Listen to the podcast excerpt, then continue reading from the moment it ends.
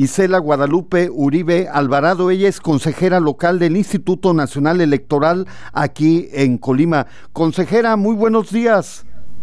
Buen día, José Luis. Gracias. Eh, a tus órdenes. Consejera, pues hace unos días eh, pudimos apreciar una intensa concurrencia a los módulos de atención ciudadana. Eh, ¿Qué nos puedes comentar al respecto?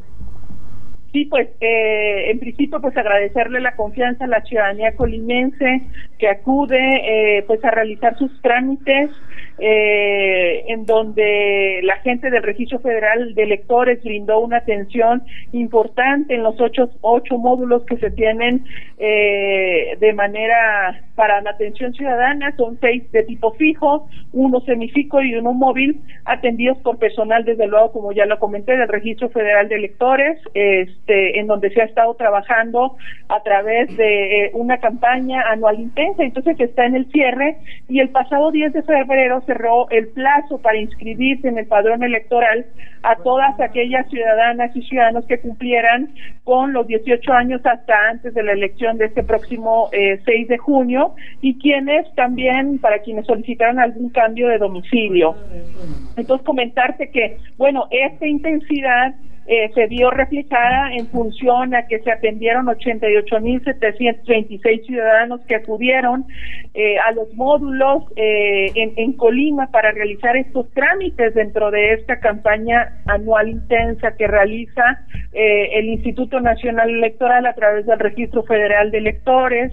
Y esta campaña inició desde el primero de septiembre del 2020 y concluyó el pasado 10 de febrero, destacando desde luego este que quienes obtuvieron su credencial para votar con fotografía en Colima eh, son 38.536 ciudadanas y ciudadanos entre un plazo del 11 y 12 de febrero. Entonces, bueno, ha habido mucha actividad y este, este es el motivo. Eh, pues es eh, muy importante. El 10 de abril vence un plazo para quienes cambiaron de domicilio, consejera. Sí, es correcto. El 10 de abril todavía eh, se puede acudir a los módulos para que la ciudadanía realice este, los trámites solamente para quienes cambiaron de domicilio. Y también, también para quienes tramitaron por primera vez su credencial y que puedan eh, acudir a recogerla. Ah, eh, consejera, entonces los módulos ya dejaron de trabajar. No, no, no, para nada. Eh, los módulos no han cerrado. Eh, cerraron el servicio para quienes cambiaron de domicilio y se inscribieron por primera vez, pero continúan abiertos desde el 11 de febrero hasta el 25 de mayo para quienes soliciten, ojo, previa cita, una reimpresión.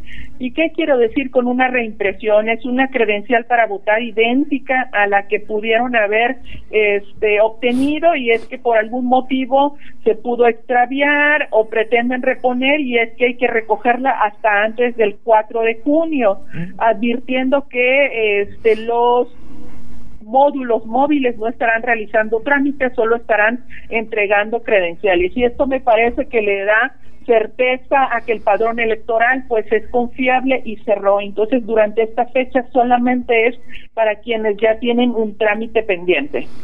Perfecto. Eh, para mayor información, ¿dónde pueden acudir?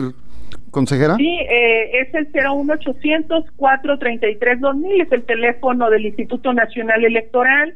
También la ciudadanía puede ir con toda la confianza y con la certeza de que se están tomando todas las medidas por parte del personal del Registro Federal de Electores a los módulos fijos donde serán asignados pues los turnos correspondientes respetando eh, las medidas de que se están requiriendo para atender la contingencia sanitaria, ¿no? Que tenga la ciudadanía confianza, que puede acudir a los módulos y que no solamente se estará entregando y se estará brindando certeza a su trámite, sino que también está, estará segura.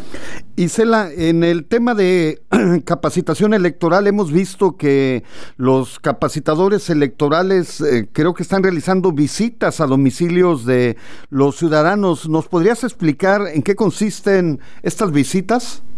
Sí, eh, gracias. Esta es una de las actividades muy relevantes que tiene que ver con la confianza en entender que eh, las elecciones eh, y los votos de cada de la voluntad eh, de este próximo 6 de junio se estarán respetando y se estarán contando a través de ciudadanas y ciudadanos. Y bueno, aquí eh, resaltar que las y los capacitadores electorales pues eh, son eh, funcionarios del Instituto Nacional Electoral que están tocando las puertas, están bien identificados, traen una vestimenta con credenciales que los acreditan, eh, que son capacitadores o en su caso supervisores electorales y que además han sido capacitados y tienen los conocimientos para a su vez este, replicar con los ciudadanos lo que harán algunas de las actividades que estarán realizando el día de la jornada electoral. Ahorita nos encontramos en la primera etapa de capacitación que inició desde el pasado 12 de febrero y eh, concluirá hasta el 31 de marzo. Déjame comentarte que son 247 capacitadores y capacitadoras, que es un ejército de ciudadanos eh, con 42 supervisores y que estarán realizando una función en donde lo comenté hace un momento, les estarán explicando a las y los ciudadanos que salieron sorteados a través de, eh, aquí se le llama eh, es un sorteo eh, que salieron sorteados para que puedan ser eh, funcionarios de casilla. Se están visitando en Colima a 72.722 ciudadanas y ciudadanos y eh, quienes eh, resultaron inscritos eh, y que estén inscritos en lista nominal. Y un requisito importante en este sorteo y insaculación es que se visita eh, durante cada proceso electoral se hace un sorteo aleatorio para que la ciudadanía todos y todas tengamos la oportunidad de participar y en este caso se sortea un mes el mes de agosto. Si usted salió sorteado, nacido en el mes de agosto, es posible que toque en su casa. Y además, si su primer letra del apellido empieza con A, pues seguramente tiene doble posibilidad que toca en su puerta y que eh, un capacitador o una capacitadora le esté invitando a participar para ser eh, funcionarios de mesas directivas de casilla. Muy interesante todo esto, Isela, porque de alguna manera eh, los funcionarios de las mesas directivas de casillas pues contarán con toda la información necesaria para desempeñar su función adecuadamente. En otro tema, consejera, uno de los aspectos que son importantes para el desarrollo de la elección son las casillas electorales.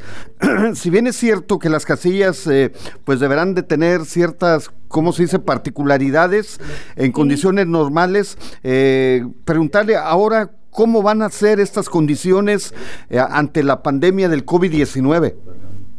Sí, eh, esta es una parte importante. Además, hace un momento comentábamos sobre quiénes estarán adentro contando los votos, que son ciudadanas y ciudadanos vecinos de nosotros.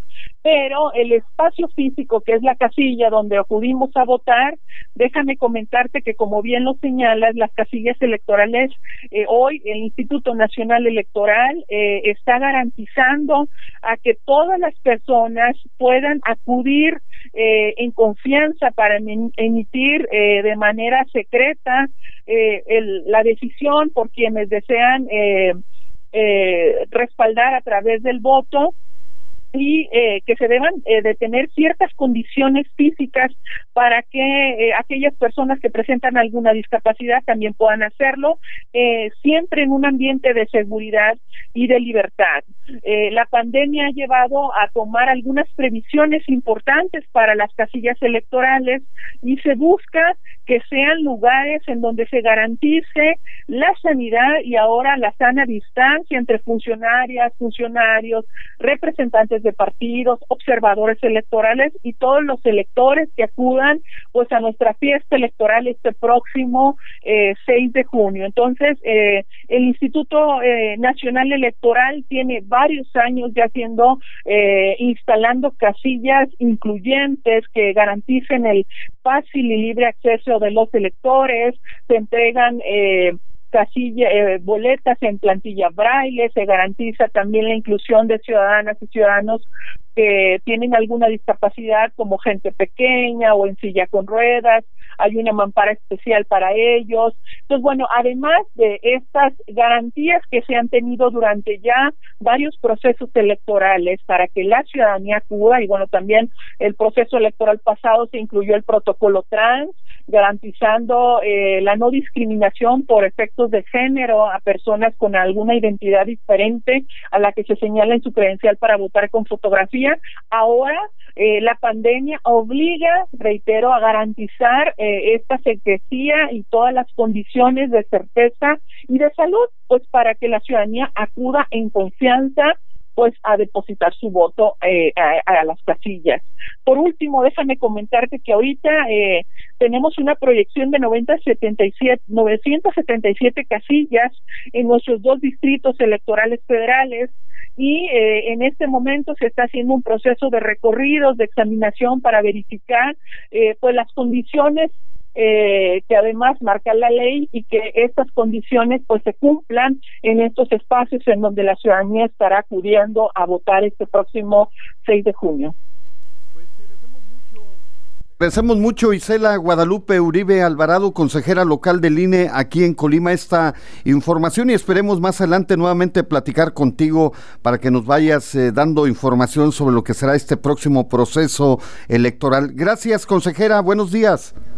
Muchísimas gracias por el espacio, bonito día y pues nada más reiterar este, la confianza en que el proceso electoral va en marcha y que las autoridades electorales, el Instituto Nacional Electoral está garantizando y tomando todas las medidas para que eh, la fiesta cívica pues se desarrolle en paz.